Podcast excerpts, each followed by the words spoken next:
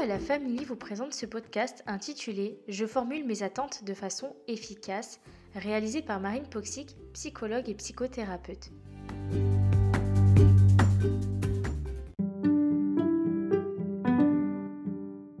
Qu'est-ce que cette compétence? Pour son bon développement, notre enfant a besoin d'un cadre au sein duquel il peut découvrir, comprendre et apprendre en toute confiance. Il est important de lui donner des repères et des orientations pour évoluer au fil des jours. Cela passe au quotidien par la formulation d'attente. Nous lui indiquons ce que nous attendons de lui, ce qu'il est censé faire ou ne pas faire dans telle ou telle situation. Ainsi, en une journée, nous lui formulons de nombreuses attentes et demandes qui ne sont malheureusement pas toujours suivies des effets attendus. Nous pouvons avoir souvent l'impression que notre enfant ne nous écoute pas, qu'il ne tient pas compte de ce qu'on lui dit ou qu'il n'en fait qu'à sa tête. Nous pouvons alors nous demander d'où vient le problème. Est-ce que notre enfant est désobéissant? Est-il en opposition? Est-il dans la toute-puissance? Est-il trop gâté? Est-ce que nous lui en demandons trop? Est-ce que nous sommes trop souples avec lui? Ou pas assez sévères? Pas assez disponibles? Etc. Il est important d'avoir conscience qu'au-delà des postures d'opposition et d'éventuels rapports de force, la façon dont nous communiquons tient un rôle crucial dans notre capacité à nous faire entendre. En effet, le fait que notre enfant réponde ou non à notre demande est largement dépendant de la façon dont nous nous exprimons. Sans en avoir conscience, nous pouvons utiliser des tournures de phrases qui brouillent notre message et qui ne permettent pas à notre enfant de comprendre ce que nous attendons de lui. Nous pouvons par exemple nous exprimer sous forme d'interrogation alors que nous lui demandons de faire quelque chose sans discuter. Nous pouvons également lui parler alors que lui ne nous entend pas car il est concentré sur autre chose. Nous pouvons aussi lui demander plusieurs choses à la fois, ce qui rend notre consigne difficile à comprendre et à mettre en œuvre. Pour faciliter la réalisation de nos attentes, il est donc important que nous puissions nous exprimer de façon claire, simple et concrète afin d'éviter toute ambiguïté de communication. Pour que notre demande puisse être entendue, il est nécessaire qu'elle soit comprise et donc bien formulée. Pourquoi cette compétence est-elle essentielle?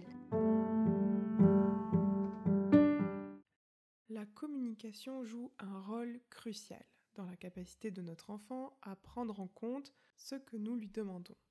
La façon dont nous lui formulons nos attentes est primordiale et cependant très souvent sous-estimée.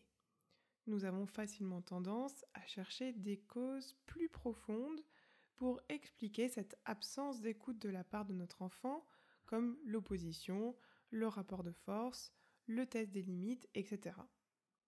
Le plus souvent, il s'agit cependant d'un simple problème de communication.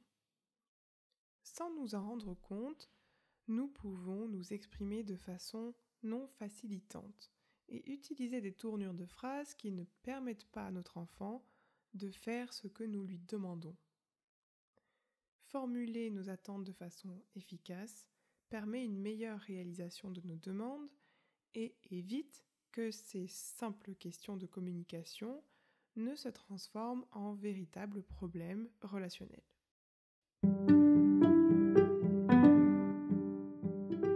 Cette compétence Deux conditions préalables sont nécessaires pour formuler mes attentes de façon efficace. Dans un premier temps, je dois me formuler à moi-même de façon claire et précise l'attente que j'ai vis-à-vis de mon enfant.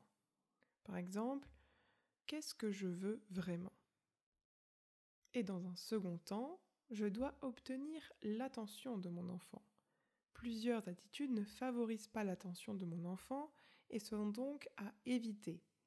Par exemple, parler en étant loin de mon enfant, ne pas regarder mon enfant, parler en étant agité ou stressé, ou encore parler en criant.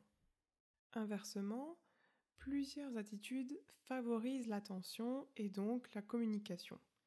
Par exemple, le fait de se rapprocher de son enfant, de se mettre à sa hauteur, le regarder dans les yeux et lui demander de me regarder dans les yeux, l'appeler par son prénom, le toucher et être calme. Une fois que j'ai l'attention de mon enfant, je formule ma demande de façon simple et concrète. Dans sa forme, ma demande est sans ambiguïté. Elle est la plus courte possible. Si une explication semble nécessaire, elle doit être très simple et brève. Par exemple, range tes jouets car je vais faire le ménage. Elle utilise des mots simples. Elle est affirmative et non interrogative. Par exemple, mets la table au lieu de est-ce que tu veux bien mettre la table?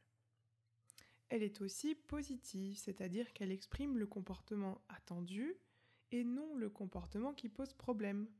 Par exemple, parle doucement plutôt que arrête de crier. Dans son contenu, ma demande mentionne le comportement attendu.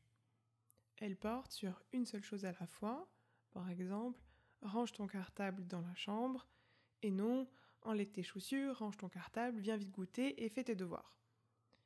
Elle est concrète, elle mentionne le comportement attendu, par exemple, un enfant en bas âge saisissant rapidement un verre d'eau qui menace de se renverser, prends tes deux mains pour tenir ton verre plutôt que fais attention. Elle est réaliste et porte sur un comportement qui peut être réalisé par mon enfant, en fonction de son âge bien sûr et de la situation. Elle est ajustée, elle prend en compte ce que mon enfant est en train de faire et l'état dans lequel il se trouve. Il peut, par exemple, être utile de laisser quelques minutes à mon enfant avant de réaliser le comportement attendu. Par exemple, tu termines ton jeu et dans 5 minutes, tu fais tes devoirs. Dans certaines situations difficiles, il est important de formuler nos demandes à l'avance afin de préparer l'enfant et d'éviter des problèmes. On parle de demande préventive. Elle est formulée de la même manière qu'une demande classique, une recherche d'attention, forme simple et concrète, et comporte quelques ajouts. Elle est formulée en amont, avant la situation problématique, lorsque le climat relationnel est serein. Elle présente la situation à laquelle elle va être confrontée à l'enfant de façon factuelle, avant de mentionner le comportement attendu. Par exemple, pendant que tu seras en train de jouer, je vais avoir un appel téléphonique important pour mon travail je formule mon attente avec un message en jeu. Je veux que tu sois silencieux pendant toute la durée de mon appel. Si c'est nécessaire, je peux exprimer le bénéfice attendu. Par exemple, comme ça, je ne me ferai pas disputer par mon directeur.